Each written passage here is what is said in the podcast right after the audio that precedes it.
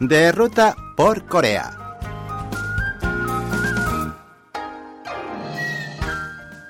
Hola amigos, como todos los jueves, Lucas Kim, su guía turístico, está aquí nuevamente para invitarles a salir de ruta por Corea. Hoy les propongo un recorrido especial por la calle Ketong en el distrito de Chongno, un retazo del pasado en pleno centro de Seúl, donde palpita la tradición y la nostalgia de tiempos pasados. ¿Me siguen?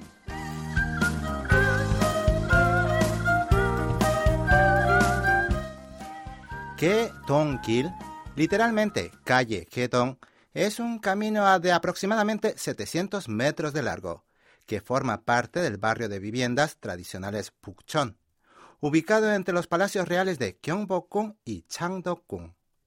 Se extiende desde la izquierda del edificio Hyundai en las cercanías de la estación del metro Anguk hasta la entrada principal de la escuela preparatoria Chungang.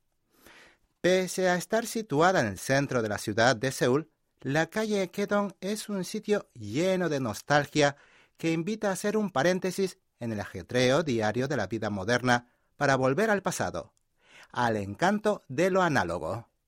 Así, un breve recorrido por esta calle basta para transportarnos a décadas pasadas, como si el tiempo se hubiera detenido en los años 80 y 90. Así topamos con ferreterías, locales de alquiler de cómics, librerías y dispensas que siguen vendiendo aceite de sésamo recién hecho. Asimismo, entre tiendas y tiendas se encuentran pequeños talleres de artesanía que harán las delicias de los curiosos. La mejor forma de empezar el paseo por Ketongil es saboreando unos pasteles y panecillos en Onion Anguk, ubicado justo en el umbral de la calle. Es un café de estilo Hanok, la vivienda tradicional de Corea, que constituye una parada obligatoria para los turistas extranjeros. Su edificio, construido hace más de 100 años, era originalmente una oficina policial durante la dinastía Joseon, pero con el tiempo pasó por varios cambios, convirtiéndose en una clínica de medicina oriental, luego en un restaurante tradicional hasta que en marzo de 2019 renació en una cafetería.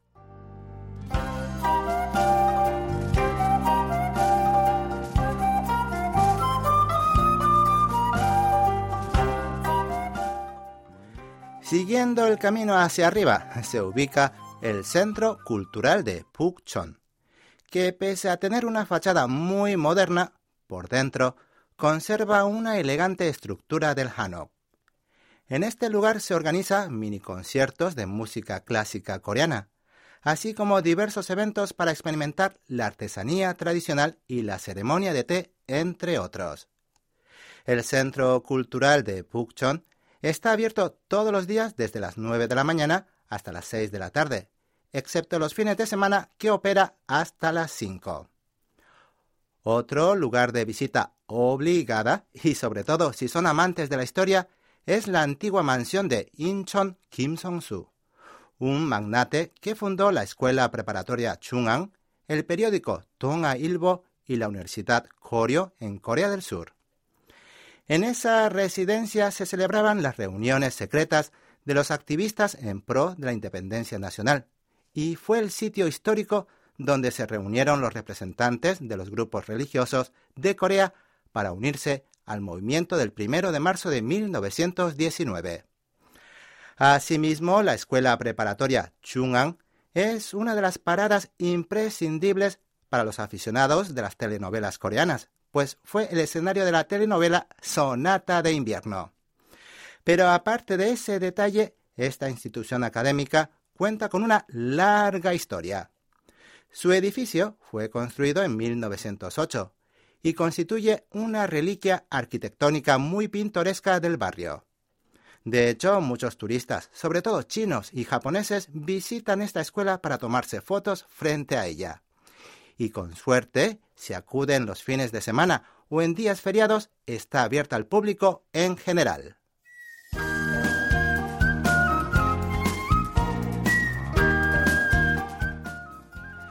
Para llegar a la calle Kedong deben tomar la línea 3 color naranja del metro de Seúl y bajarse en la estación Anhuk.